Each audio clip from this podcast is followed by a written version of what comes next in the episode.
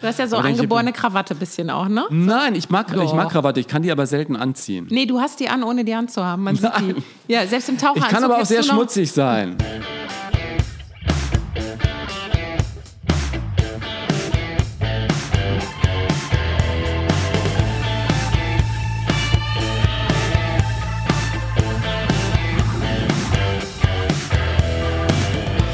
Nonstop Nomsen. Macht Laune. Hallo und herzlich willkommen. Folge 7 von Nonstop Nomsen. Schön, dass du mit dabei bist. Heute freue ich mich auf eine Frau, die ich schon ein paar Jahre kenne, die ich live richtig stark finde und die sich über die Jahre ihre Comedy-Karriere wirklich erspielt hat. Sie war in vielen Sitcoms dabei, saß bei Genial daneben und hat aktuell im Hessischen Rundfunk ihre eigene Comedy-Show. Ihr neues Programm heißt wie ihr Buch Im nächsten Leben werd ich Mann. Und ich bin sehr froh, dass ihr an einem ihrer wenigen tourfreien Tage bei mir vorbeischaut. Was mir in Mirja besonders gefällt, ihre Bühnengeschichten kommen aus dem echten Leben. Und ihr glaubst du das auch. Obwohl sie ihre Wurzeln in der hessischen Heimat der Gebrüder Grimm hat, erzählt sie eben keine Märchen. Heute sprechen wir über Rollenklischees, geklaute Witze und meine unnötigen Eitelkeiten und warum sie heute meine Socken trägt. Es geht um Comedy, Musical-Hits und nachhaltige Karriere und unsere Besuche beim Proktologen sind Thema. Pralinen spielen eine Rolle und natürlich ihre ganz besondere Jeans, die Muffin Jeans. Der Stand-up darüber ging im Netz viral und machte so auch ihr Programm Mädelsabend bekannt. Nonstop Nomsen mit Mirja Regensburg. Viel Vergnügen. Servus Mirja. Guten Morgen. Sag mal, das ist gar nicht die Muffin Jeans, die ich aus den ganzen Videos im Internet kenne. Nee, heute trage ich eine äh, Lederimitat, Fake, äh, Plastik, Gedönshose. Aber die funktioniert auch so Muffin-mäßig. Genau, da kommt ja auch oben Teig übers Bündchen. Ob Jeans oder Leder, das geht immer. Ich fand es ja so hart, ich habe deinen Mädelsabend ja in Düsseldorf live gesehen, hier im Savoy-Theater. Und plötzlich holst du jemand auf die Bühne und der darf dich auf den Bauch küssen. Ich bin runtergegangen. Ich bist hol- runtergegangen, Genau, ich hole nie Leute hoch, das finde ich immer doof. Ich gehe direkt runter und gucke, wer eignet sich. Manchmal eine Frau, manchmal ein Mann. Und dann machen wir entweder Bauchbumping, dass wir gucken, wer hat mehr, und oder küssen. Ich habe das Gesicht von dem leider nicht gesehen, aber ich habe dann im Internet geguckt, da siehst du dann manchmal auch die äh, Jungs, die küssen dürfen. Das ist in jeder Show damals einer gewesen, oder? Ja, genau. Ja, ja, einer reicht. Die, gu die gucken dann manchmal so äh, sehr verdutzt, oder? Ja, die denken natürlich schon, das ist so eine Mischung aus, glaube ich, die hat sie nicht mehr alle. Äh, was traut die sich denn da? Und ach, ist das aber auch lustig. Also die lachen ja schon. Ich Ja, nehme ja, da auch dann den, wo ich merke, der würde das auch mitmachen. Ja. Also, Also ich hätte mich sowas ja nicht getraut, mich von einer Frau äh, auf den Bauch küssen zu lassen. ich hätte dich dazu gekriegt. ja, genau. Dich hätte ich auf den Bauch geküsst. Äh, Wie ist das entstanden?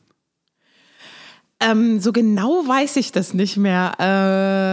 Äh, das aus einer Improvisation, also auch diese ganze Idee mit dem Muffin ist äh, tatsächlich in Bonn, habe ich im Pantheon damals gespielt. Am Anfang hatte ich auch noch nicht diesen Gag in meinem Programm.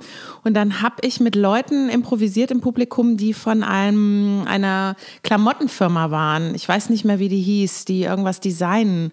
Und dann haben wir da so drüber geredet, über diesen amerikanischen Begriff Muffin Top heißt das ja. Und so ist das dann entstanden, also aus einer Live-Situation tatsächlich. Ja, aber Muffin Top ist ja das eine und sich auf den Bauch küssen lassen das andere, oder? Ja, es war dann irgendwie wild und ich weiß es nicht mehr. Ich mache ja manchmal so Sachen, da kann ich dir auch gar nicht mehr sagen, was da war. Also dann lässt du es auch einfach laufen, ja, oder? immer. Ja, wenn es geht, immer. Kommt das auch durch die Zeit bei der Springmaus, bei Ja. Deutschlands bekanntestem Improvisationstheater, warst du ja zwei Jahre lang, Mhm. dass man dann einfach auch lernt, so in sich selber und die Situation zu vertrauen? Ja, genau. Also ich hatte jetzt gerade am Wochenende auch eine Show in Mannheim, wo ich 15 Minuten mit dem Publikum improvisiert habe. Ähm, und äh, das sind die besten Momente. Also klar, die, die, der rote Faden, die Show, die Struktur, aber auszusteigen und das zu nehmen, was ist, ist für einen selber Gold wert und aber auch für die Zuschauer, weil die spüren, das ist jetzt wirklich alles echt. Das passiert gerade jetzt. Und manchmal sagen Pu- Publikum, äh, Leute im Publikum so lustige Sachen, äh, das kann man sich am Schreibtisch ja gar nicht ausdenken. Und das ist, ja, das ist hysterisch und dann so toll. Ja, das genieße ich ja auch immer wieder in Live-Situationen, auch beim Fernsehen, wo du einfach top vorbereitet bist, so, so wie du deinen Text natürlich kannst, weil er sich über Monate entwickelt hat. Und dann kannst du dich dann aber auch in die Situation reinfallen lassen und einfach was machen, was nicht geplant war, weil du genau weißt, wie es später weitergeht, oder? Ich Genau. glaube, das gibt die Sicherheit. Genau. Und darauf zu vertrauen, äh, dass, also ich nenne das immer so, darauf zu vertrauen, dass das Netz schon erscheinen wird. Ja. Du lässt dich fallen, wie im Zirkus auch, wenn du vom Trapez irgendwie springst. Und äh, da ist dann schon was. Und das ist es auch wirklich fast immer. Und wenn einem nichts einfällt, dann fällt einem aber auch ein zu sagen, dass einem gerade nichts einfällt. Warum bist du auch so uneitel, dass du da einfach deinen Bauch zeigst und äh, Männer dich auf den Bauch küssen lässt? Ich habe ja schon gesagt, ich würde mich das nicht trauen. Ähm, ist das was, was du über die Jahre lernen musstest, einfach das abzulegen? Oder war nee, das schon immer so, dass du da so. komplett ja. schmerzfrei warst? Ja, also dass ich jetzt meinen Bauch irgendwo ins Fernsehen halte oder so, das habe ich jetzt sonst auch nicht gemacht. Ähm, aber ich bin sehr uneitel, das war ich auch schon immer.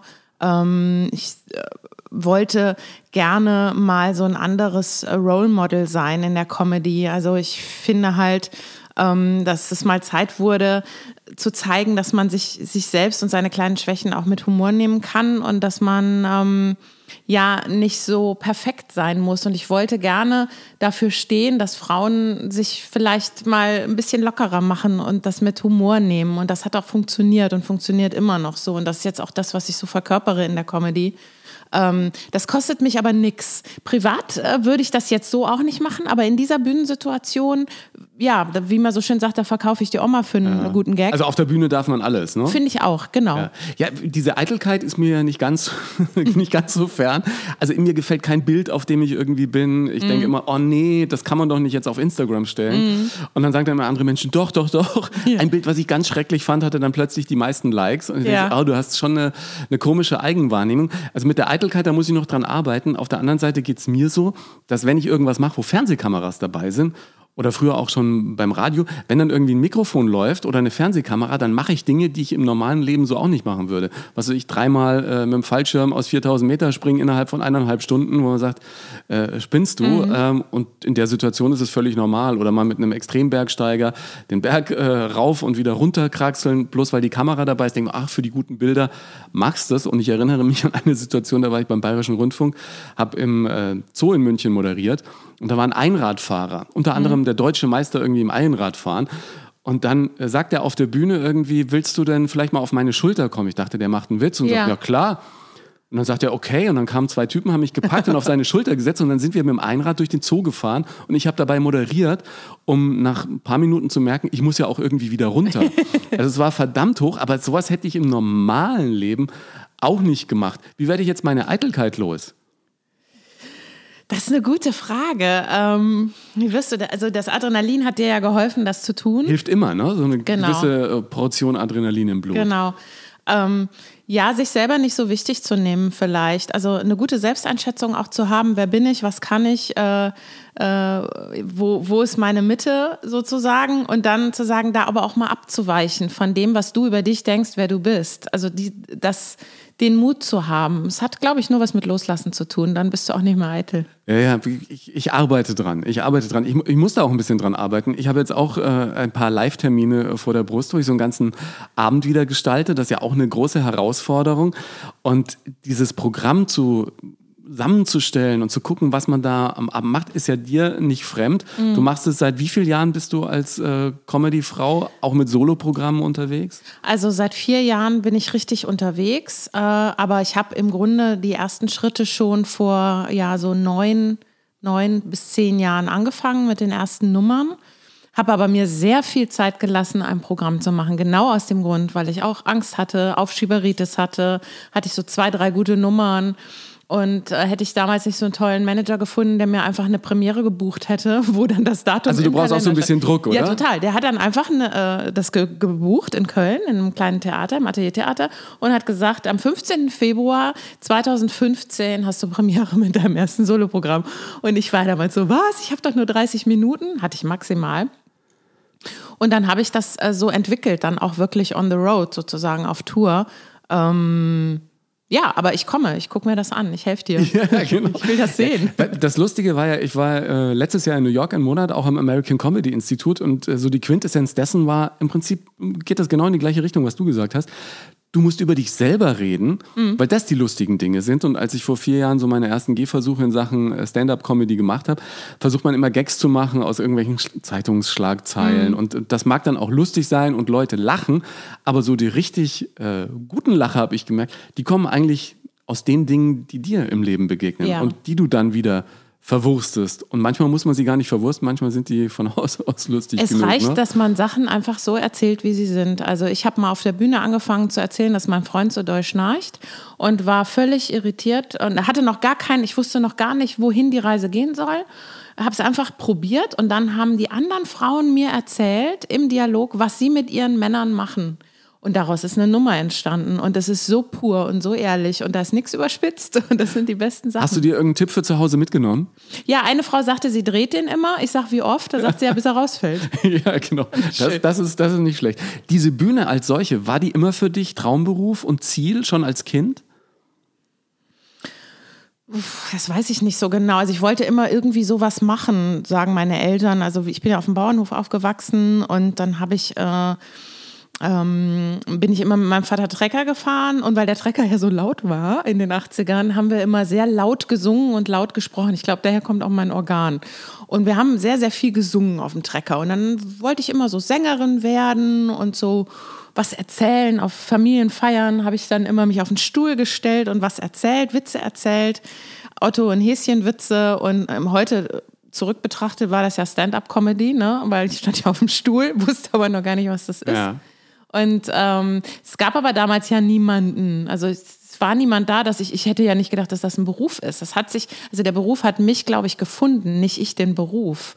Und dann waren da so viele lange Umwege noch. Ähm, ich habe ja erst eine klassische Ausbildung gematt als Groß- und Außenhandelskauffrau. Zur Sicherheit oder? meine Eltern wollten das lieber, ja. Die wollten mich nicht mit 18 schon ausziehen lassen. Ja. Und die, die haben so wirklich gesagt, lern erst mal was Anständiges. Und dann bin ich auf eine Musicalschule gegangen und das aber auch nur, äh, weil das eine Entertainment-Ausbildung ist, nicht weil ich Musicals so toll finde. Aber du kannst mittlerweile singen. Ja, ich kann ganz gut singen, ja. Und du hast auch Musicals gemacht dann, oder? Ja, Hast du 14 Jahre lang, ja, ja, ja. Also ich finde es ja schön, wenn man dann sich seinen Kindertraum sozusagen erfüllt und Ja. plötzlich dann auf dieser Bühne steht. Ja. Also ich hatte auch das durch, dieses familiäre Ausbildungszentrum. Opa hat Ja. Geburtstag, stelle ich mal auf die Bühne und sag was. Und ich kann mich noch erinnern, als ich mit Opa immer auf irgendwelchen, heute würde man sagen, Rentnerbusfahrten war, Ja. wollte ich immer Busfahrer werden, weil die dieses Mikrofon hatten Ach. und was sagen durften. Ach, cool. Und als das erste Mal mit Opa und Oma und einer großen Gruppe ähm, älterer Menschen auf der Donau unterwegs war, auf einem Donaudampfschiff, haben mir ältere Herren immer Witze erzählt und mir dann das Mikrofon von diesem Dampfschiff in die Hand gedrückt und ich habe die Witze dann Nee. über das Mikrofon erzählt und bekam dann für jeden irgendwie ein Stück Schokolade oder so. Wie alt warst du da? Da muss ich wohl so vier Ja. gewesen sein oder so. Ja. Und ich habe es aber später habe ich es gehasst. Aber ich glaube so mit mit elf, zwölf wollte ich dann nicht mehr auf Familienfesten auftreten und fand es dann immer, nee, ich will nichts sagen. Und dann sagte immer alle, jetzt stell dich doch mal hin. Genau, erzähl war das doch bei mal mir was. auch so, Hatte ja. ich, hatte ich irgendwie keinen, also kam so diese Nullbock-Phase und dann irgendwann im Zuge meiner Schullaufbahn, so ich glaube so sechste Klasse, Gymnasium, da gab es diese Projekttage und dann machten wir mal eigene Projekte. Ich habe ja oft die Schule wechseln müssen, weil wir immer umgezogen sind. Aber immer wenn Projekttage waren, habe ich irgendwas mit Bühne gemacht, habe mir irgendwie einen Kumpel geschnappt und gesagt, komm, wir machen irgendwie Sketche und, und führen die dann auf am, Mhm. Ja. Ende der, am Ende der paar Tage. War immer das Coolste. Ne? Die Schule hat gelacht, du hattest Spaß und musstest nicht in normalen Unterricht gehen. Ah ja, na, wir hatten, wir hatten nur die, also ich war in der Schülerband. Ich war auf einer äh, Gesamtschule, wo alle drei äh, Bildungszweige äh, waren. Und ähm, wir hatten die Schülerband. Also, und da musste ich lange warten, bis die Sängerin dann endlich äh, weg war, dass die Stelle frei wurde. Hast, hast du sie irgendwie weggemobbt Nee, oder nee. ihr irgendwas in den Tee getan? Nein. Nee, nee, nein, um Nein, Gottes nein, nein, um Willen. Gottes Willen. Äh, ich war ja eh sehr, auch sehr ruhig und zurückhaltend. Das würde glaubt man gar nicht. Das ist aber wirklich so. Also ich war nicht wirklich der Klassenclown, sondern eher so, die ist so ein bisschen weird mit der Stimme. Eher so. Also ich war, ich bin, ich war sehr frech, ich bin auch sehr oft rausgeflogen ähm, und, und habe Ärger gemacht. Auch aber, Verweise und so? Ja, alles, ja, ja, schon. Ich habe mal zwei Verweise auf einmal bekommen. Da war ich sehr stolz. Die sind sogar noch, habe ich zu Hause noch. Echt? Ja, die habe ich zu Hause. Zweiter Verweis aus dem gleichen Grund. Stört den Unterricht. Weil ich wollte nicht den Unterricht so richtig stören. Ich war, war, war eher so ein punktueller Störer. Du wolltest den moderieren. Nein, ich, ich, ich wollte immer so einen Satz in den Raum werfen, der lustig war. Und wenn dann alle gelacht haben, dann war ich zufrieden. Ja. Die Lehrer weniger. Ja. Ja, ich hatte immer in Aufmerksamkeit und Betragen entweder eine 4 oder eine 5. und das war als Mädchen schon amtlich. Das ist eine mega Grundqualifikation im Find Prinzip für all das, was danach gekommen Für ist. die ja. Unterhaltungsbranche ist das, glaube ich, bei allen so. Ja, aber wie hast du dich dann gefühlt, als du diesen ähm, Ausbildungsberuf als äh, Kauffrau da gemacht hast? War das irgendwie wie eine falsche Welt, in der du warst, oder hat sich das für den Moment in Ordnung angefühlt? Ich kam am ersten Tag nach Hause, habe Rotz und Wasser geheult, habe gesagt, ich gehe da nie wieder hin. Dann hat meine Mutter gesagt, äh, doch, du machst das zu Ende. Das ging auch nur zwei Jahre. Mit Abi konnte ich das ein Jahr verkürzen. Und dann habe ich eine Entscheidung getroffen. Und ich glaube, das war, das hat mich geprägt und das mache ich heute noch so. Ich habe dann gesagt, okay, jetzt ziehe ich das durch, aber zu meinen Spielregeln. Und dann habe ich das nicht mehr an mich so rangelassen, so nach dem Motto, äh, oh, ich muss mich jetzt hier einordnen, sondern ich habe total mein Ding gemacht und ähm, die Leute da unterhalten, das quasi schon als so eine Art Vorbühne benutzt, am Fotokopierer da immer entertained und äh, was Lustiges erzählt und war dann so ein bisschen die lustige Mirja und habe es mir damit nett gemacht, die zwei Jahre. Mhm obwohl das überhaupt nicht mein Ding war, im Büro zu arbeiten. Und dann wollten die mich auch noch lustigerweise am Ende übernehmen in die Firma. Weil Nein, ich, Entschuldigung, ich bin weg. Ich, genau, genau. Und äh, aber die, die, mochten das natürlich. Aber das, das, also es hat mir so geholfen, so eine mentale Stärke zu haben oder zu entwickeln, zu sagen, okay, ich ziehe das jetzt durch. Und ich weiß ja warum und wofür. Und ich habe heute noch den Eindruck, dass ich davon profitiere. Ich halte mich für relativ gut strukturiert für eine Künstlerin. Ich habe immer so meine Sachen zusammen. Ähm, ich mache gerne meine Büroarbeiten und so. Also ich nicht, dass ich das jetzt alles super könnte noch. Ich wollte gerade sagen, du könntest bei mir gleich weitermachen. genau, ich möchte hier die Buchführung. Ja, genau, noch. die Buchführung wäre nicht schlecht. Ja, dieses Durchziehen, das äh, hat mich ja durchs Studium gebracht, weil ich gesagt habe, echt aufgeben äh, nach all den Jahren. Äh, ist jetzt auch Blödsinn, weil ich ja quasi Nebenberufsstudent war. Mhm. Also eigentlich hauptamtlich äh, gearbeitet und dann noch ein bisschen dieses Studium mitgezogen. Aber wenn man sowas dann fertig hat, glaube ich, stärkt es auch für all das, was dann kommt. Ne? Weil man hat ja immer wieder so Phasen, die äh, so ein bisschen durchhängen. Du hast ganz viel äh, auf der Bühne gestanden mit der Springmaus und dann auch viel Sketch-Comedy gemacht. Mhm. Da warst du ja echt schon bei Zack mit dabei und so bei, bei vielen erfolgreichen äh, Comedy-Serien. Ja. Warst du da für dich schon angekommen oder war das auch rückblickend betrachtet im Prinzip nur so eine Durchgangsstation? Eine Durchgangsstation, auf jeden Fall. Also ähm, eigene Sachen zu sagen, die man selber geschrieben hat äh, vor Live-Publikum, ist für mich das beglückendste und beste und tollste. Ich finde Kameraarbeit auch toll. Ich habe auch äh, letztes Jahr einen Krimi-Piloten gedreht, wo ich eine Kriminalhauptkommissarin war in der Hauptrolle. Das war auch toll, auch super. Aber ähm, ich finde auch, dass ich das gut kann. Aber meine absolute Kernkompetenz ist wirklich äh, das eigene, ähm, weil das nochmal eine ganz andere Ehrlichkeit hat. Ähm, ich finde, es gibt auch andere ganz tolle Schauspielerinnen, äh, oder Sketch-Schauspielerin oder Physical Comedy-Schauspielerin. Aber das, was ich am besten kann, habe ich jetzt gefunden. Das hat aber auch echt lange gedauert, mhm. dahin zu kommen. Es waren alles so Unterwegssteinchen, ja. Es hätte ja auch eine Weggabelung sein können, die dich dann aufs Musical sozusagen festlegt, mm. oder? Du warst in New York, hast bei tollen Lehrern dann mm. weiter studiert nach deiner Ausbildung in Deutschland. Wenn dann irgendwann so eine Rolle gekommen wäre, dann wäre das andere ja weg gewesen, diese Comedy, oder? Dann ich habe damals immer gesagt, wenn die Bridget Jones als Musical machen würden, hätte sein können. Das so. Weil das wäre ich gewesen und das hätte ich, glaube ich, auch gut ja. spielen und singen können. Ähm, ich habe mich aber in den Musicals echt immer wahnsinnig gelangweilt. Also wenn die Proben um waren und wir hatten so drei Shows gespielt, dann äh, war mir schon langweilig. Ich habe ja diese Long-Run-Musicals nicht gemacht. Ich glaube, das wäre, da hätte ich, oh Gott, da wäre ich durchgedreht, achtmal. Also wenn man so irgendwie drei, vier Jahre ein Musical durchspielt genau, und jeden Abend so die gleiche Rolle. Ich habe Stadttheaterproduktionen gemacht, ja. da spielst du ja so drei bis zehnmal im Monat ungefähr. Was hast du da gespielt? Also ähm, unter anderem, also Cabaret, Musicals, Rocky ja. Horror Show Klassiker, ja. Sommernachtstraum als Musical-Version, das habe ich zehn Jahre lang gespielt. Das allerdings fast jeden Abend, Open Air in Hannover in, in den Herrenhäuser Gärten zehn Jahre lang äh, die Helena, zehn Jahre lang diese Rolle und die war aber mir ja. Also die Helena aus dem Sommernachtstraum war. Die hat sich immer mehr verändert. nee, das habe ich schon sehr Mirja-mäßig gespielt und ich habe die Uraufführung gespielt. Dadurch konnte ich die Rolle ähm, auch wirklich kreieren. Ich habe immer Uraufführungen gespielt. Also ich habe nie was gespielt, was vor mir schon jemand gespielt hat. Ja. Genau, aber ähm, ich, mir war immer relativ schnell langweilig trotzdem, dass ich so dachte, ach, ich würde jetzt gerne mal die Leute da in der ersten Reihe fragen, habt ihr Bock? So aus der Rolle ausbrechen. Ja, wie, Kann man das dann nicht irgendwie, wenn, wenn nee. die, die Vorstellung irgendwie die letzte Vorstellung, ja, da machen doch Schauspieler allen möglichen Mist auf genau, der Bühne. Genau, da habe ich es ne? gemacht, ja. Da habe ich es gemacht. Da bin ich mit so einem aufblasbaren Hund, mit so einem Helium-Mops auf die Bühne gekommen. wie, wie, kam, wie kam das? Weiß ich gar nicht mehr, wie das kam. War so eine Idee. Das, weil ich hatte so einen wirklich tollen Auftritt und die Bühne war auch 70 Meter lang. Das war ja Open Air. Das so, sah aus wie in den Shakespeare-Verfilmungen, die es gibt. Und ähm, Sie putten rechts unten 1000 Zuschauer, Open Air, der Mond über der Bühne. Und ich hatte so einen wirklich prägnanten Auftritt, wo alle, es, die ganzen auf der Bühne sind und Helena kommt dann da raus. Und dann hatte ich so einen Heliumhund Und der ging so neben mir und die Kollegen haben Tränen gelacht. Das war wirklich, äh, denen lief die Wimperntusche und ich habe den auch den ganzen Abend dabei gehabt. So. Und also wenn dann durchziehen, ne? Bis ja, ja, Ende. klar. Ja, ja, klar. Und ähm, das spielte ja in Hannover und ich habe dann auch in einer Szene Leibniz-Kekse gegessen und Tontechniker ist, glaube ich, oben auf dem Pult durchgedreht. Ja, und so Kleinigkeiten eingebaut und das waren tolle Momente. Ich habe das auch gern gespielt und auch gern gesungen. Die Musik war damals äh, von Heinz Rudolf Kunze, der hatte da auch sehr schöne Popmusik komponiert.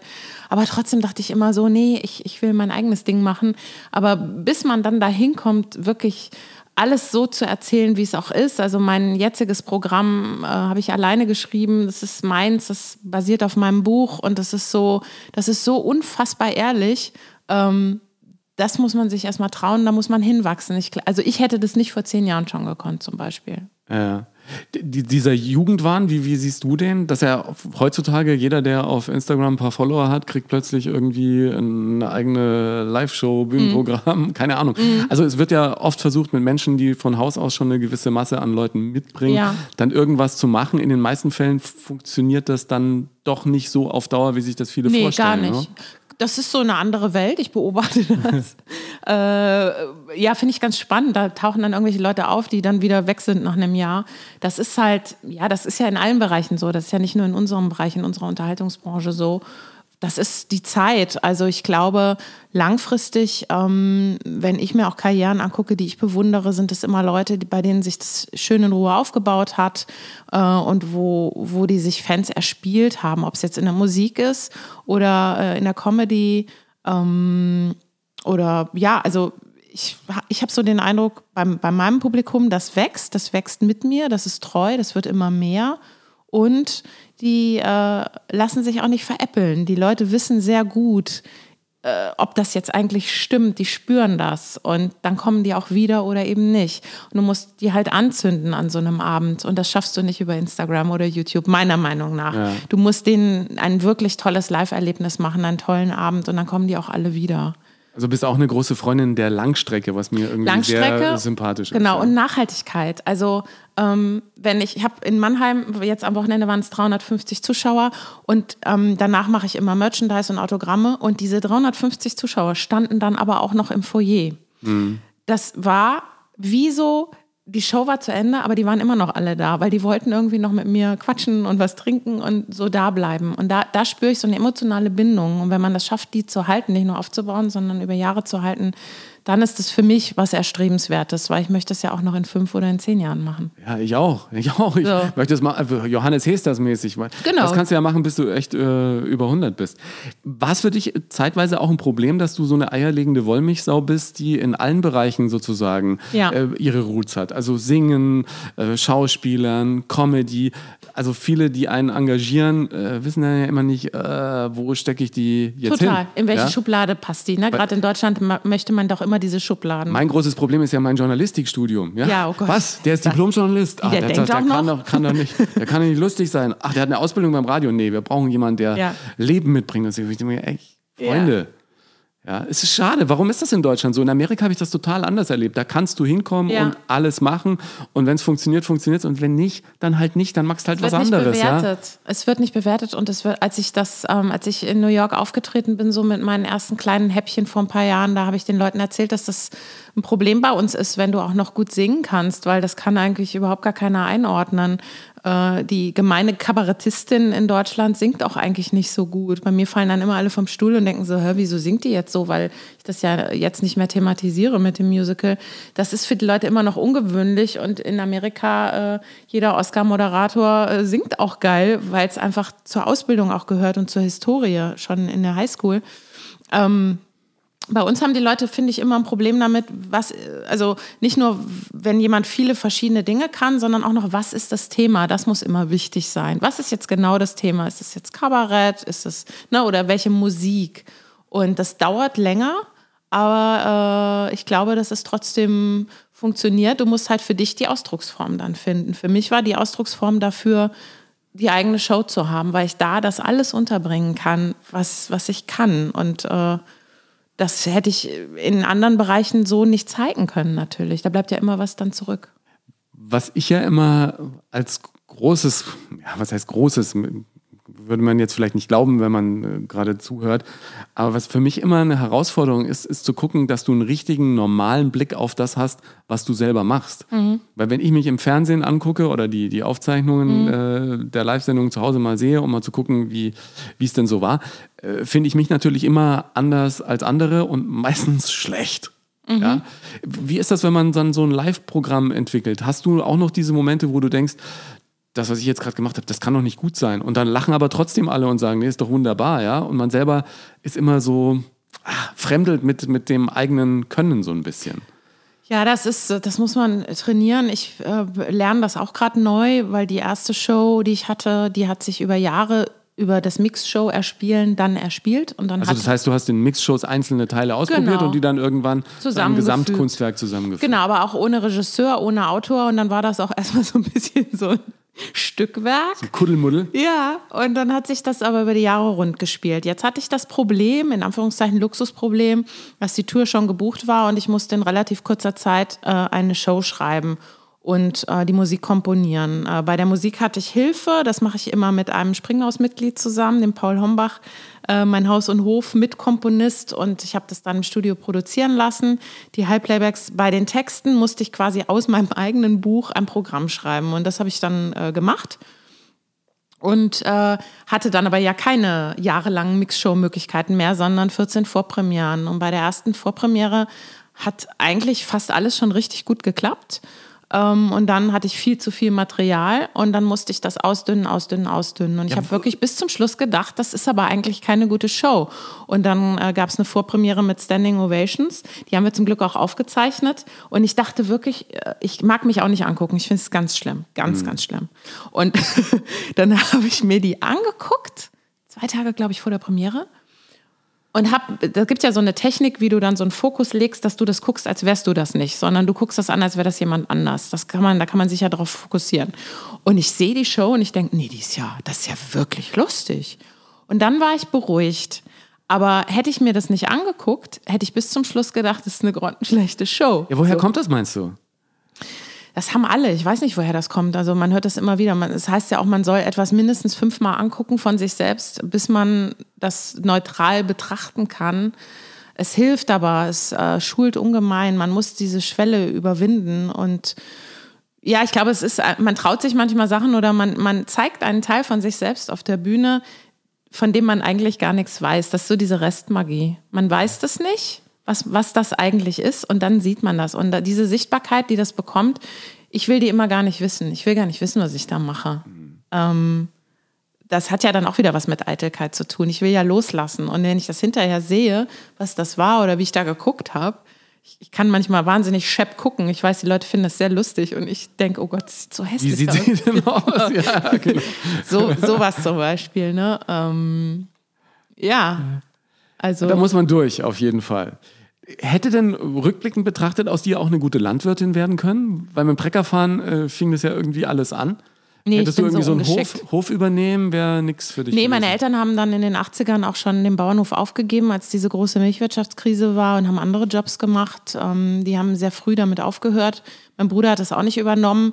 Nee, ich, ähm, auf keinen Fall. Also ich bin auch wahnsinnig ungeschickt. Ich verletze mich jeden Tag. Ich habe überall blaue Flecken. Irgendwie, wenn ich beim Arzt bin, dann denken die immer, mich schlägt jemand. ich ich habe so, ja, ja, ich habe so Unfall-Alzheimer. Ich weiß dann auch nicht mehr, woher das kommt. Das Ach nee. ist ganz schlimm, ja. Also ich bin wirklich ein Körperklaus. Ich lebe in einer Dachgeschosswohnung und stoße mich auch immer. Ja, das, ist, äh, Also das mit den Verletzungen kenne ich auch. Ich habe mich einmal an einem Chio-Chip verletzt.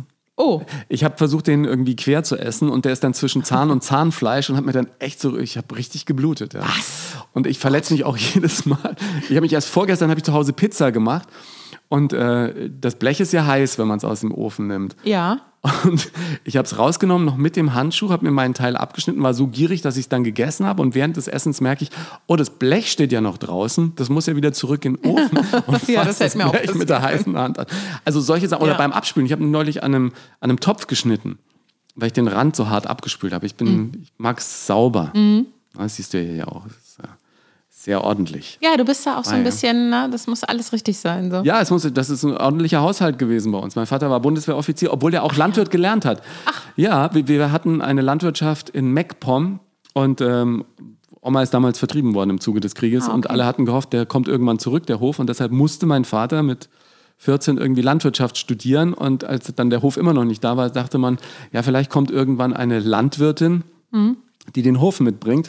Mein Vater hat dann doch lieber Abi gemacht und Okay, ähm, ach so. auf anderen Wegen. Aber ich fand das gut. Wir haben, sind ja auch lange auf dem Land immer groß geworden und ich bin auch Trecker gefahren. So mit 11, 12 haben wir da schon ganze Maisfelder abgeräumt. Ja, ich Was, glaube ich, auch, ziemlich immer- illegal war. Ah, ja. Nachhinein. Ja, du kannst ja nicht als Elfjähriger Traktor fahren, oder? Achso, ja, ich äh, bin schon erlaubt? früher. Ich bin früh. Ich meine, dass ich mit sieben, acht schon gefahren bin. Und mein Vater hat mir dann lauter so Kissen auf den Sitz gelegt, dass ich oben dran kam. Und dann kam ich aber nicht an die Kupplung und dann bin ich auf die Kupplung drauf gesprungen. Und dann springen der immer Ja. so, ne? Ja, ja, ich, das kenne ich, das kenn ich auch. Aber das schönste Erlebnis war immer irgendwie Kälber zur Welt bringen. Ja. Wenn wir da mithelfen durften, irgendwie bei den Nachbarn oder so, das war echt, Ich habe Kälbchen gefüttert, das war mein Job. das war auch schön. Ja, und die, hast du mal eine Zunge vom Kälbchen? Ja, ja. obwohl Z- Kälbchenzungen und äh, Landwirtschaft, da ähm, gibt es noch ganz andere Geschichten aus äh, den Tiefen Oberbayerns, aber die können wir Das machen wir in einer anderen das Folge. Machen wir, das machen wir ein andermal. Sonst müsste ich hier explizit Lyrics oder so. Ich glaube, das muss man sogar bei Podcasts angeben. Mhm. Der ist ja völlig sauber im Prinzip. Im Prinzip. Gu- Guckst du denn, was du auf der Bühne erzählst, ob man das so erzählen darf oder ist das auch Nö. für dich äh, Keine Ahnung. keine Nö. Limits? Guck auch nicht, ob das schon mal jemand erzählt hat. Gags klaue ich nicht. Äh, von daher, da muss ich auch nichts googeln. Ähm, nee, ich habe jetzt Sachen erfunden, wie mit der Muffin Jeans. Im neuen Programm ist das jetzt äh, Vorwurfisch. Das ist die international anerkannte Frauenansprache. Versteht man in jeder Sprache. Vorwurfisch können ja Frauen sehr, sehr gut. Manche gucken nur Vorwurfisch, aber viele sprechen es auch. Vorwurfisch, also Ja. dass du den Mann anguckst, als hätte er was falsch gemacht. Ja, genau, genau. Und vorwurfisch ist halt, dass du ihm sagst, was er alles falsch macht. Und ähm, das, die Idee hatte ich dann im neuen Programm, da was drüber zu machen. Und weil mein Freund irgendwann mal sagte, sing doch die Vorwürfe, dann ist es nicht mehr so schlimm. Ja, genau. Und das habe ich dann gegoogelt, ob es das schon irgendwie gibt, aber gab es nicht. Und deshalb, jetzt, wenn man es googelt, findet man jetzt mich und meinen Merchandise auch, weil wir haben auch Merchandise zum Thema Vorwurf. Das muss man ja heutzutage, oder? Man muss ja, ich muss auch mal für den Podcast eine Kaffeetasse machen oder irgendwie Ja, sowas. unbedingt. Das ist, äh, braucht man im Prinzip. Ich habe ne? eine Tasse gemacht. Auf der einen Seite ist ein Schnurrbart, weil ja mein neues Programm heißt, im nächsten Leben werde ich Mann. Das heißt, du trinkst und du hast dann Schnorres. Und auf der anderen Seite steht in so einer coolen pinken Hipster-Schrift, äh, morgens spreche ich nur Vorwurfisch. Und das ist mein Bestseller. Den gibt es bei mir auf der Homepage im Online-Shop und äh, auf Tour. Die, die, die Weiber reißen mir das aus der Hand. Die Männer kaufen es ihren Frauen oder den Arbeitskolleginnen, stellen es denen so, so unauffällig auf den Schreibtisch Ganz im Büro unauffällig. ne, wenn jemand Vorwürfe spricht. Äh, genau, also ich dachte immer, Thema Tassen ist durch, aber es ist wieder Retro. Tassen kommen wieder. Tasse, Tasse kommt schwer. Dein Buch hat ja auch einen schönen Untertitel. Sag nochmal. Ja, äh, ein Crashkurs für Heldinnen des Alltags. Nein, das andere. Achso, im nächsten Leben werde ich Mann. Naja, aber da, da steht doch, wo, habe- wo habe ich es denn liegen? Die hohe Kunst des Lockerbleibens. Ja, die hohe Kunst des Lockerbleibens. Sind Frauen so unlocker? Ja, ich finde schon. Die erwarten immer so viel. Ja. Ja, also mir ist ja aufgefallen, in dem Wort erwarten steckt ja eher und warten. Männer machen das besser. Ich finde, Frauen haben eine wahnsinnig hohe Erwartungshaltung, am schlimmsten an sich selbst. Und wenn die sich einfach mal ein bisschen mehr entspannen würden äh, und mal die Dinge umdrehen oder anders, also anfassen. Ich mache ja in dem Buch, in, das sind ja 15 Kapitel, wo ich das quasi so erzähle, wie eigentlich oft Männer es sich leichter machen und gebe dann am Ende so, so Tipps, einfach mal Rollen tauschen, auch im Urlaub. Er packt und du fährst, weil immer noch so ist, dass die Männer meistens fahren und die Frauen packen. Äh, solche Sachen zu machen. Einfach mal wirklich Sachen anders zu machen, als man es eigentlich macht, das bringt super viel Humor, äh, auch in die Beziehung und man lernt sich selbst nochmal neu kennen. Also auch bei der Kosmetik, ich habe so ein Kosmetik-Kapitel, weil ich so eine Frau bin wie alle Frauen oder wie die meisten, tausend Sachen und Typchen und ich habe so einen begehbaren Alibert-Schrank zu Hause und so ungefähr, also tausend. Mit Kosmetiksachen. Ja, da sitzt auch Dabei eine brauchst du Beraterin gar nichts. Ne? Ich habe ja neulich irgendwie eine Sendung gemacht mit einer ähm, Dermatologin, die sagt, eigentlich äh, braucht die Haut gar nichts. Nein, natürlich nicht. Nein. Und äh, ich sage dann in meinem Buch auch oder auf der Bühne auch, Männer haben einen Duschgel für oben und unten. ja, genau. Und äh, äh, also da weniger zu haben oder erst sich was zu kaufen, wenn man es auch mal aufbraucht und so nicht so viel horten, dieses Sammlerinnen gehen, da kann man sich auch was beim Mann abgucken. Ich will jetzt nicht dein ganzes Buch rezitieren, aber im Prinzip ist es ja eine Liebeserklärung an Männer. Sind da äh, ein paar Feministinnen nicht sauer? Nee, ist nichts passiert. Hatte ich auch erwartet. Gar kein nicht. Shitstorm? Null. Gar nichts, nee. Weil es, äh, weil es so humorvoll geschrieben ist und, und eher über den Humor erzähle ich das ja. Ja. Aber im Grunde hatte ich das Bedürfnis, ein Männerlobbuch und Bühnenprogramm zu machen, weil äh, sehr viel auf Männern rumgehackt wurde, oft auch zu Recht in den letzten Jahren. Aber ich dachte, es muss auch mal wieder jetzt jemand kommen, der das aufsammelt und sagt, die können aber auch vieles ganz toll. Und wir wissen ja alle, wenn wir Männer loben, haben wir auch eine bessere Zeit mit denen. Und das wird sehr dotiert von den Jungs, auch in der Show. Ja, also das heißt, du spielst mit Klischees und, und brichst die dann auch. Genau, ich breche die in dem Moment schon und löse es aber immer humorvoll auf, bilde aber die Geschichte über mich ab und nie über andere, dadurch, dass ich quasi auch nicht Also du bashst keinen oder Niemanden. redest Nein. schlecht über andere Ich Menschen. erzähle eigentlich nur, was ich so mache und wie das so zu Hause ist. Und Ja. dann sitzen immer alle da und sagen, ja, so ist das bei uns auch. Ist es nicht auch irgendwie so eine äh, Regel in diesem Impro-Ding, oder? Wenn man, wenn Genau. man Impro-Theater macht, dass man einfach Klischees bricht und dann aber wirklich auch bei sich bleibt? Bei sich bleiben, genau. Und, ich, und also das ist auch, ich mag selber auch keine Comedy, wo andere vorgeführt werden. Bei mir wird auch nie das Publikum vorgeführt, äh, sondern immer einbezogen und groß gemacht. Ich habe am Ende auch im, im Programm eine Nummer, wo ich mit einem Ehepaar was mache und die werden, die leben hoch. Also die sind, die sind die Stars am Ende der Show. Ich war, da habe ich noch in München studiert und beim Radio gearbeitet, ähm, im Wirtshaus am Hart, das weiß ich noch. Ein, Eine äh, Location damals, Mitte, Ende der 90er, wo viel Kabarett war, Mittermeier aufgeregt, keine Ahnung, alle möglichen. Und da war einer, war nicht Mittermeier, aber ich sage den Namen jetzt, jetzt nicht. Der, der hat wirklich dann, man merkte, er ist frustriert, wahrscheinlich, weil die Leute zu wenig gelacht haben für ihn oder keine Ahnung, und hat angefangen, immer wieder so zwischen Reihen Menschen Mhm. persönlich anzusprechen und vorzuführen, fertig zu machen Mhm. mit so äh, fiesen Witzen auf deren Kosten, Ja. wo andere gelacht haben. Und ich war mit meiner damaligen Freundin drin und sag, wenn der einmal was zu dir oder zu mir sagt, dann stehen wir auf und gehen. Mhm. Sagt ihr, das kannst du nicht machen. Sag ich, das kann ich sehr wohl machen. Und der fing dann irgendwann an an unserem Tisch und war bei meinem Nachbarn. Und dann dachte ich, oh Gott, der hatte sowas Böses über den gesagt, dass der sitzen bleibt. Und dann dachte ich mir, hoffentlich sagt er jetzt was zu mir. Hat er dann gemacht. Und dann habe ich äh, meine Freundin angeguckt und gesagt, komm, wir gehen. Dann sind wir beide aufgestanden und dann waren wir natürlich auch im Licht, weil das Publikum Ja. da beleuchtet war.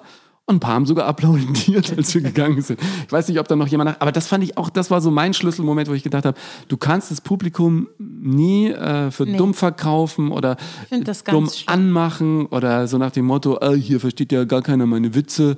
Ähm, das finde ich ein äh, bisschen, bisschen uncool. Als ich noch keinen, jetzt habe ich ja mir so ein Publikum schon erspielt. Fans finde ich noch ein bisschen manchmal übertrieben zu sagen, aber die gibt es ja jetzt schon. Äh, Und am Anfang hatte ich das ja noch gar nicht. Da habe ich ja quasi angefangen.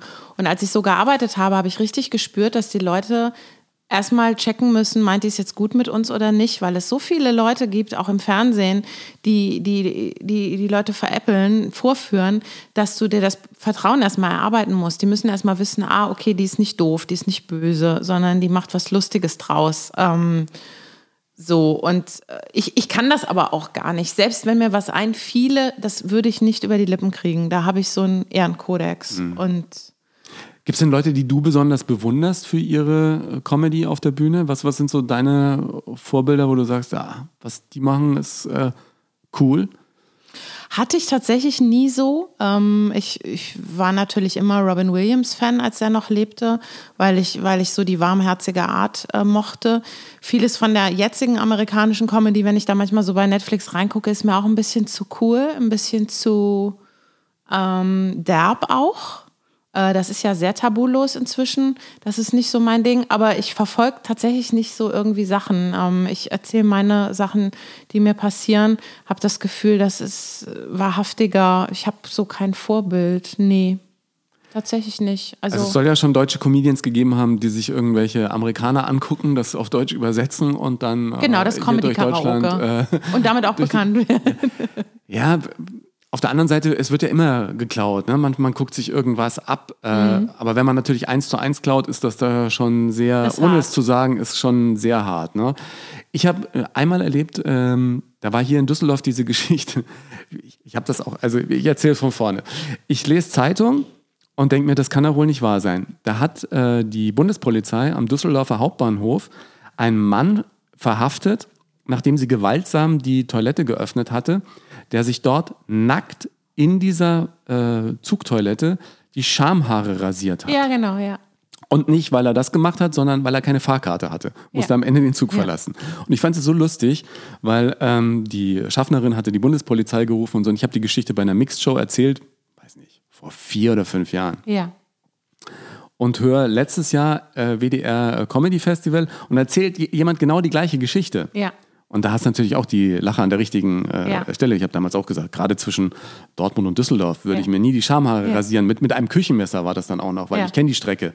Ja, die ist so wackelig, da triffst du ja kaum im Stehen die Schüssel. Ja? Ja. Ähm, und dann dachte ich mir, oh, der, der hat das irgendwo gesehen und so. Aber wahrscheinlich hat er das in, einfach in der Zeitung gesehen. Ne? Manche Geschichten, die liegen auch auf der Straße und man muss sich Ja, dann nicht total. wundern, dass sie mehrere benutzen. Und das ist ja vielleicht genau der Grund, warum man dann eher seine eigenen Geschichten verwendet, weil die kann natürlich dann keiner klauen, wenn du aus deiner Kindheit erzählst. Ne?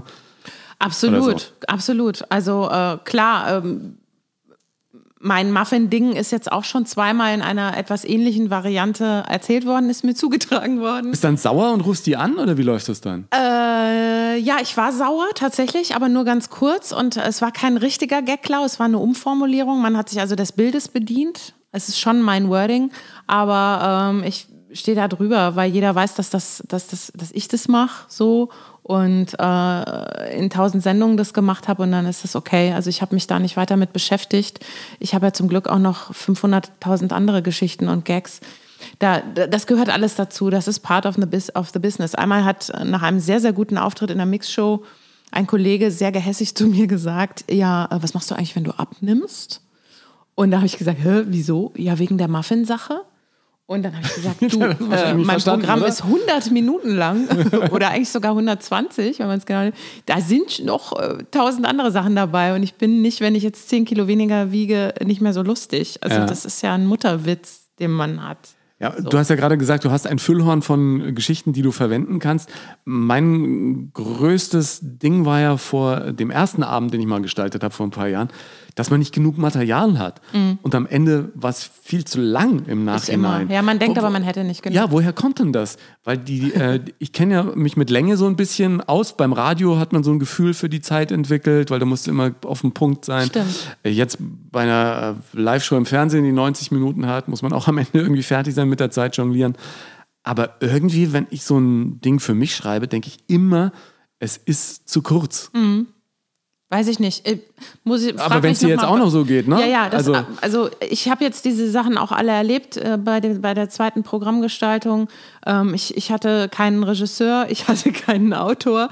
Ich habe es einfach am Menschen ausprobiert und dann waren die am ersten. lebenden Objekt. Ja, ja, und in Herne, in einem ganz kleinen Theater. Und dann waren beide, beide Abende, die ersten Abenden, äh, äh, über eine Stunde, die erste Hälfte. Ja, ich glaube eine Stunde fünf und nochmal eine Stunde fünf oder so. Und dann habe ich das auf 50 Minuten runtergekürzt jeweils. Ähm, das ist, ich glaube, Angst nicht zu genügen. Und dann, also auch von der Länge hat man dann zu viel Zeug. So. So ein Hang zum Perfektionismus, dann Ja, lieber ja. noch zwei Gags mehr. Aber das ist ja gut. Ja. Das ist ja eigentlich was Gutes. Ja, was mir auch dann immer so schwerfällt, ist, wenn du Dinge ausprobierst.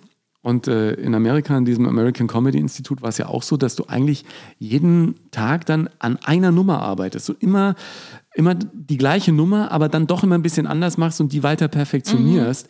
Das Ding war nur, dass als ich gemerkt habe, oh, das ist ein Gag, der funktioniert und der funktioniert auch, dann, dann wollte ich die einfach nicht mehr machen und wollte immer wieder was Neues machen, weil es dann schon wieder langweilig war. Ja, aber es ist echt ein Problem, weil im Prinzip kannst du ja an jedem Ding noch länger schrauben und Ja. es noch lustiger machen, oder? Wie geht's dir da, die mit äh, einem Programm ja auch monatelang unterwegs ist, damit es nicht langweilig wird? Das ist die große Kunst. Also das jeden Abend so zu erzählen, dass du es gerade so erzählst, äh, indem du es immer wieder ein bisschen umformulierst, aber weißt, wo ist die Pointe und wo ist so quasi das Setup für die Pointe. Ich bin aber, glaube ich, viel weniger perfektionistisch als du. Nein. ich habe ja auch noch nie so einen Kurs gemacht. Ich mache das wirklich alles aus dem Bauch. Mir hat ich das sehr total Sachen geholfen. Weg. Mir hat das total geholfen. Ja, ich müsste sowas auch mal machen. Ich muss auch mal zu so einem Kurs gehen. Ja, ich, ähm, das war total äh, interessant, weil ich kam irgendwie aus New York zurück und dann hatte ich unter anderem eine Sendung mit Vince Ebert. Und er sagte, was hast du da gemacht und so. Und dann habe ich so ein bisschen, bisschen erzählt und auch von den Auftritten. Und wer, wer Lust hat, kann sich es gerne auch noch mal im Podcast anhören. Ich glaube, ich Folge drei oder vier, weiß ich jetzt nicht auswendig. Guck da mal rein. Da habe ich äh, auch ein paar, ein paar akustische Ausschnitte der Auftritte und der äh, erste Stand-up auf Englisch von mir, den gibt es sogar die Premiere ähm, auf Insta-TV oder auf äh, YouTube. Na, was wollte ich sagen? Dann habe ich das ihm erzählt und dann sagte er, ach was, American Comedy Institute und so. Sag ich, ja, da waren, äh, haben viele Be Be- Bekannte auch irgendwie studiert, aber das ist so ein, so ein Kurs, da bist du jeden Abend mit 15 Leuten und musst deine Sachen vortragen und die geben dir dann Feedback und so. Und Und dann sagt er, ach, ist ja interessant, gib mir mal die Nummer. Sag ich, ja, aber du, du Mhm. spielst ja auch schon jeden Abend, das ist ja, wird ja für dich und gar nicht so interessant und so. Und dann sagte ich, ja, mach mal. Und der war da auch. Und dem hat es auch was gebracht. also ich, ich glaube dann am Ende des Tages, äh, dass selbst, und da waren ja in dem Kurs auch amerikanische Profis, dass man sich da immer noch ein bisschen äh, was mitnimmt. Da hatte ich allerdings die Geschichte mit den Schamhaaren auch erzählt auf Ja. Englisch. Und dann sagt, er, sagt hier Rosenfield, der ähm, auch ein tolles Buch geschrieben hat, ähm, Mastering Stand-Up, er sagt, I think the pubic hair stuff doesn't work. Ja. Also das mit dem Schamhaar hat in New York zumindest nicht funktioniert. Ah, okay. Ja, das da ist sind, interessant. die Unterschiede sind da ja eher se- sehr groß. Ich habe mal erzählt auf der Bühne in der Mixshow, hab mal was probiert, dass ich mal beim Proktologen war und warum ich da war. Und ich fand es so lustig. Ja, das habe ich auch mal gemacht. Und vor allem. Niemand wollte das hören. Bei, bei, bei mir haben die gelacht, vor allem bei dem Satz, als ich sagte, der Proktologe fragte dann die große oder die kleine Hafenrundfahrt. Und ich sagte nur, die kleine, die kleine. Ja. bitte die kleine. Ja, das ist ja der Klassiker. Ich hatte mir einen Wolf gelaufen beim, jetzt erzähle ich es doch, beim Wandern in Südtirol und bin dann in Bozen zu einem Südtiroler Arscharzt. Und äh, äh, das war alles völlig normal. Der hat mich untersucht und ne, es war jetzt schon als Frau jetzt dann nochmal, glaube ich, extra komisch. Aber, ich, aber dieser Stuhl, auf dem du da hängst, das ist ja ähm, wie so ein gynäkologischer Stuhl. Nur die andersrum. Schenkel in die Höhe und Ja, ja. andersrum, ja. ja. Es war, aber es war alles gut und so und so und dann ähm, hat er halt äh, nur gesagt, ja, sie haben sich da bis sie bis sie den Wolf gelaufen, also so hat er es glaube ich nicht gesagt, aber ne und nichts schlimm und so und dann äh, habe ich mich noch mal umgedreht. Er saß am Schreibtisch und ich wollte raus, dann habe ich mich noch mal umgedreht und dann hatte er als Bildschirmschoner Sag's. Das will man nicht wissen, sowas. Ne? Er dachte auch nicht, dass ich nochmal zurückkomme. Er hatte halt 50 kleine äh, Anusse äh, in allen Die Farben. Ja, der Welt. jetzt jetzt erzähle ich, also äh, pass auf, jetzt erzähle ich die Geschichte auch. Weil äh, meine Mutter mir schon vor Jahren gesagt hat, du musst mal zum Proktologen gehen. Einfach mal so äh, Mhm. kurzer Check-up. Und äh, wir hatten in der Sendung was über Podologen gemacht. Mhm. Und ich dachte mir, jetzt gehe ich aus Spaß mal zur Podologin. Und als ich zur Podologin gehe, sehe ich dieses Klingelschild vom Proktologen. Der war zwei Häuser davor. Oh, okay. Und dann dachte ich, da klingel ich jetzt auch mal, vielleicht haben die auch einen Termin frei. Und die hatten, und da bin ich gleich dran gekommen und war dann da. Und das Schönste war, du kriegst ja dann auch für die kleine Hafenrundfahrt einen Einlauf. Und dann sagt er, und jetzt gehen Sie bitte ins Wartezimmer. Ja. Und ich sage, ja, und dann? Sagt er, ja, und dann gehen Sie aufs Klo. Sag ich, ja, aber wann? Sagt er, Sie merken es schon. Ja. Und dann bin ich ins Wartezimmer natürlich wieder angezogen. Ähm, und dann habe ich es irgendwann gemerkt. Aber da waren ja auch andere und die hatten nur zwei Toiletten. In der einen war ein kleines Trompetenkonzert und in der anderen hatte ich Glück. Da, war- die war dann nach zwei Minuten frei. Und dann musst du wieder mit den, also ich, ich war, ich hatte große, weil ich bin ja auch sehr ängstlich, was, was Ärzte angeht. Ich hatte Angst, dass da irgendwas ist, aber, aber es war nichts. Ja, Aber das war, müssen die ja gut timen dann, ne? die Arzthelferinnen, die nicht, müssen dass da alle gleichzeitig. Auf, mich hatte gewundert, dass du da wirklich mit der Hose auf Halbmast in Mhm. diesem Stuhl sitzt und links und rechts von dir eine Arzthelferin steht. Wenn, die, wenn du die anguckst, die dich freundlich angeht und sagt, ja, locker lassen. Das war, er, der Proktologe hatte äh, während der Untersuchung immer locker lassen. Ich, nein, die sind ja auch Chirurgen. Der war irgendwie auch, äh, auch aber Chirurg. trotzdem. Na, aber ich sagte, die schönste Geschichte ist ja die, dass ich danach natürlich noch zur Podologin bin. Ja. Ähm, und gesagt habe, wissen Sie, dass zwei Häuser weiter ein Ja, äh. Proktologe ist? Sagt die, natürlich weiß ich das, weil ab und zu schicke ich eine Patientin in die Kabine und sage, machen Sie sich schon mal frei. Ja. Und die machen sich dann untenrum komplett frei und da hatten Nein. sich andersrum, äh, ja, die, Oh hatten, die dachten, sie wären beim Proktologen gelandet. Aber das ist eine ganz andere Geschichte. Ich würde gerne für diese Folge eine Playlist machen mit den schönsten Musical-Songs. Oh Gott, ich bin noch gar nicht mehr im Thema. Nein, aber du warst ja so lange im Thema. Da muss es doch Ja. irgendwie. Du, da musst, kannst du dir mal ein paar einfallen lassen. Ich habe ja auch schon ein paar, weil heutzutage wird ja alles zum Musical. Also Ja. ich würde Queen, We Will Rock You nehmen, ist ja auch ein Musical geworden. Ja, wir könnten Äh, natürlich. Äh, äh, I Know Him So Well. oh ja. Jazz. Oh, das haben wir gesungen. Das habe ich mit meiner besten Freundin damals I in der know Ausbildung. him so well. Ja. Guck mal, ob du Solid Silver Platform Shoes findest. Ich weiß nicht mehr, wie das Musical Du kannst mir noch eine Mail schicken danach. Ja, ich suche, ich suche Und alles Wicked. raus. Wicked. Wicked ist eigentlich so mein Die- die Hexen. Lieblingsmusical. Mhm. Da habe ich mal in äh, Stuttgart, ist das ja ewig gelaufen, Mhm. äh, auf, auf der Wicked-Bühne, ich habe ein paar Jahre lang den Medienpreis Baden-Württemberg moderiert und da lief äh, auch äh, Wicked. Und was ich immer so cool fand, hinter der Musical-Bühne ist ja noch viel interessanter. Kann man den Leuten zu Hause nur empfehlen, da mal hingucken, weil die Mhm. eine Tricks, mit denen da gearbeitet wird und am schönsten sind die ganzen Wasserflaschen. Mhm. Jeder hat ja seine eigene Wasserflasche mit oben so einer, einem Röhrchen, Mhm. Damit du auch schön trinken kannst. Und du verlierst ja richtig Kilos, Ja. oder? Bei so einem Musical. Was geht da runter? Oh, So- weiß so nicht, ein, ich esse so viel. Ich kann, bei mir kommt es nicht zu dem Punkt. Also selbst in meiner Show, wo ich auch glaube, dass ich sehr viel Kalorien verbrenne, dass ich entweder esse ich während der Show, weil Zuschauer manchmal was haben, wenn die was snacken, dann esse ich es denen weg. Nein, ich meine früher beim Musical. Ach so, oh ja. Ja, jetzt nicht mehr, natürlich. Nee, Oder? Für, du, du Na, haust ich dich schon tanz auch rein, Ich aber. tanze auch äh, in einer Nummer. Ich habe so eine Grand Prix Persiflage, das ist jetzt eine Polka. Äh, Und ich habe auch so einen Song, so einen Musical-Song komponiert. Da geht's, äh, man denkt, es geht um einen Mann, aber es geht um einen BH. Du bist mir so nah und so. Du bist mir so nah, Du bist mir so halt. Du hast bei mir Eindruck hinterlassen. ist eine ganz schöne Nummer geworden. Die ist so ein bisschen, klingt so ein bisschen wie Wicked, habe ich ganz bewusst so komponiert. Aber reizt sich das nochmal so musical-mäßig auf der Bühne? Wäre das nochmal was? Nee, das Einzige, wo, wenn, wenn Sie mich anrufen bei Mama Mia, äh, wenn Ah. Sie äh, eine der Mütter, äh, also eigentlich die, die Mutter, das würde ich machen. Da hätte ich jetzt auch das richtige Alter für. Ich habe neulich wieder so eine ABBA-Doku gesehen, irgendwie auf äh, Arte oder so. Ach, die waren echt, die waren so gut. Ja, ja. und ich mag aber auch das Musical. Also das Ja, da sind ja die ganzen Top-Songs drin. Ja. Ich Genau. hatte mich am, äh, beim ersten Mal nur gewundert, dass dann natürlich alle eingedeutscht sind. Die Originale finde ich natürlich Ja. ein bisschen, bisschen knallermäßiger. Ne? ist schöner zu singen auch als auf Deutsch. Aber äh, da, wenn da einer anruft und sagt, ja, oder wie gesagt, Bridget Jones könnte man auch noch mal machen. Ja. Wir, wir müssen zusammen mal irgendwie auch eine Nummer singen, aber ich kann mir die GEMA nicht leisten für den Podcast. Ach so. Äh, Das machen wir dann irgendwann wir mal. singen still das, innerlich. Ja, genau. Das machen wir dann irgendwann im Fernsehen. Wir werden auch ein gutes Team, ja, irgendwie. Du, Absolut. Du, du ja die. Endlich mal ein großer Mann. Ach so, ja. Ja, ich du, bin bist ja auch so eine Riesin. Wie groß bist du? Äh, ohne Schuhe 1,78. Haben wir noch verraten. Ich habe dir extra für diesen Podcast Socken geliehen. Ja, in, in so einer Kindergröße. Ja. Nein, weil bei, mir ist, äh, ich, ich mag Sauberkeit. Ja, es ist wirklich Schuhe sehr, vor der Tür. Ich habe gerade eine Allergie entwickelt, weil es hier so sauber ist.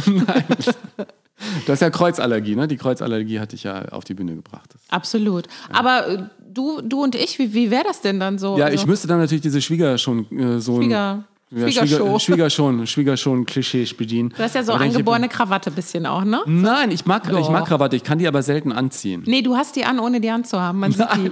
Ja, selbst im Taucheranzug. Ich kann aber auch sehr schmutzig sein. Ich kann aber sehr, Nee, kannst du ja eben nicht. Es ist ja immer so sauber. Hast dir dann die Gummistiefel mitgeben, unter dem Kleid. Ich habe angeborene Gummistiefel, auf jeden Fall. Also ich, ich, ich kann auch elegant aussehen, aber es, das leicht Trampelige kommt immer durch. Ist aber auch lustig. Ich, ich kann auch verdammt schusselig sein. Früher hat man mir immer gesagt, du bist so ein Schussel, bis ich irgendwann gelesen habe, man, man muss das selber aus seinem Kopf rauskriegen, dass Ja. man es äh, dann nicht mehr ist. Ja? Du, Ingo, im Moment sind doch alle so auf dem Persönlichkeitstrip, so Self-Entwicklung. Sei einfach der Mann, der du sein möchtest. Ja, ich will ja die, auch diesen Waschbrettbauch, da arbeite ich ja auch dran. Ja. Ja. Obwohl ich eine lange Seite habe, wie die Mutter meines Vaters schon immer zu sagen pflegte und mir immer alles reingeschaufelt hat. Ja. ja. Ja, fränkisch, ne? Die Küche. Ja, ne, Oh. die, ich kann einfach so schlecht ähm, Nein sagen, vor allem zu Und ich habe Fressneid. Ich habe Fressneid. Echt? Ja, ganz schlimm, weil ich einen älteren Bruder habe und das hat sich so bei mir so verfestigt. Und mein jetziger Freund ist äh, nicht zur Mast geeignet. Äh, der ist äh, sehr dünn und sehr groß und äh, der kann essen und essen und essen und essen. Dann hat er so ganz kurz so einen kleinen Völlebauch und ist dann nach zwei Stunden ist er wieder flach. Und ich Eine habe gute aber dann, Verdauung wahrscheinlich auch. ja, Ne? ja, der verbrennt einfach. Der ist auch immer so ganz heiß. Das ist so ein, so ein wir haben auch keine Heizung mehr. mein Freund ist ein Heißverbrenner, Ja. müsstest du dann sagen. Ja, dann kannst du, kannst du ihm ja noch irgendwie genau einen Durchlauf. kannst du ihm ja noch ein paar Pralinchen äh, Ja, ich pack ihm was mitbringen. ein. Ja, und ich arbeite an dem Waschbrettbauch. Das ist dieses, also bis Weihnachten, dieses Jahr hoffentlich. Ich, habe hab einen Waschbärbauch. genau. Ich habe schon in der Zeit beim Radio immer mit einer Kollegin gewettet, Waschbrettbauch bis Weihnachten. Mhm. Hat äh, damals nicht geklappt, aber wie gesagt, dieses Jahr ähm, bin ich mit ganz, ganz großen Schritten dran. Machst du denn Sport? Jetzt wieder. Was machst du für einen Sport? Ich gehe joggen, Mhm. manchmal sogar noch vor der Arbeit. Und äh, ich habe ja hier um die Ecke ein Fitnesscenter, manchmal auch da vor der Arbeit. Und das Schönste ist, mein Nachbar ist äh, Fitnesstrainer. Oh, Ja, ähm, und sogar bei Profifußballern. Der ist der Athletikcoach von äh, Mönchengladbach. Und wir haben uns neulich mal so auf der Schwelle unterhalten, wie man so sagt. Ich sage, du musst auch mal in den Podcast kommen, beziehungsweise mir zu Hause mal einen vernünftigen Trainingsplan machen. Ich kann ja nur nach Plan arbeiten. Weißt du, wenn man sagt, ja, ess mal ein bisschen weniger und äh, Ich bin geh mal ein bisschen joggen, genau. Dann, dann brauche ich irgendwie so einen Plan, wo drin steht, äh, morgens eine halbe Stunde joggen gehen, danach zum Frühstück Haferflocken mit Milch, mittags äh, Gemüse gedünstet und abends noch ein halbes Hähnchen. Aber ohne Und ich Haut. würde mir jeden Tag sagen, das mache ich morgen. ja, genau. Ich, hab, ich mache ganz selten Sport, ja. Ich will, dass es was Besonderes bleibt. Und ich habe auch äh, ein Riesenkapitel darüber im Buch und auch auf der Bühne in Stand-up. Ich, mich, langweilt Sport so. Ja, ich, ich, ich für muss es tun, weil ich eben so maßlos bin, was meine Gelüste angeht. Und ich mag dann auch, da wären wir wieder bei der Eitelkeit, ich muss mich ja auch überwinden. Jetzt, wenn wir jetzt gemeinsam noch ein Foto machen Mhm. für, für Instagram, da machen wir jetzt wieder zehn Stück und, und vielleicht gefällt mir dann das elfte.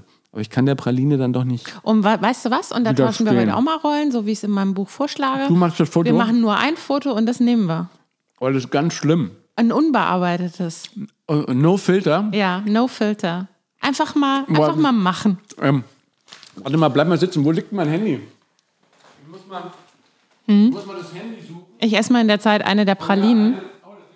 Das ist eine Champagner-Trüffelpraline, Leute. Das ist. Du musst noch fahren. Ich muss noch fahren. Ich, da ist so viel Champagner drin. Wow. Okay. Ohne Filter? Mhm. Oh, und ich habe nichts im Haar. Ich wollte mir eigentlich noch ein bisschen. Steht dir total gut, siehst du viel jünger aus. Ja, genau. Ich wollte, Loben, mir, immer wichtig, auch loben dann. ich wollte mir eigentlich noch ein bisschen Gel ins Haar schmieren. Jetzt sehe ich total. Mhm. total doof aus. Willst du ein Selfie machen? Aber bring jetzt keine Schokolade an mein Handy. Guck mal, das mit dem Mikro Mit, am Mikro ist immer gut im Bild. und dem Pralinen. Und wo ist Vögelchen? Das weiß ich. So, ein Bild, das bleibt jetzt dabei. Mirja, du machst Sachen. Vielen Dank für den Besuch. Sehr gerne. Boah, sehr lecker. Mirja Regensburg, bin froh, dass sie noch Frau geblieben ist. Den Link zu Mirja und ihrem Buch packe ich dir mit in die Shownotes. Da gibt es selbstverständlich auch unsere Playlist mit unseren Lieblings-Musical-Krachern. Wenn du gerne liest und dich auch von den Lebensgeschichten anderer inspirieren lässt, in meinem Buch Erfolgsmenschen findest du viele davon. Jede Menge interessante Stories, die ich sonst noch nicht erzählt habe. Wenn du diesen Podcast abonnierst bei Apple Podcasts, eine positive Sternebewertung hinterlässt und ihn auch auf deinen Seiten mit deiner Community teilst, würde mich das sehr freuen. Platz für deine Gedanken zu dieser Folge ist reichlich auf meinen Social Media Kanälen. Solltest du die ersten sechs Folgen noch nicht gehört haben, hör gern mal rein und schick mir dein Feedback. Vielen Dank fürs Hören heute und bis zum nächsten Mal bei Nonstop Nomsen.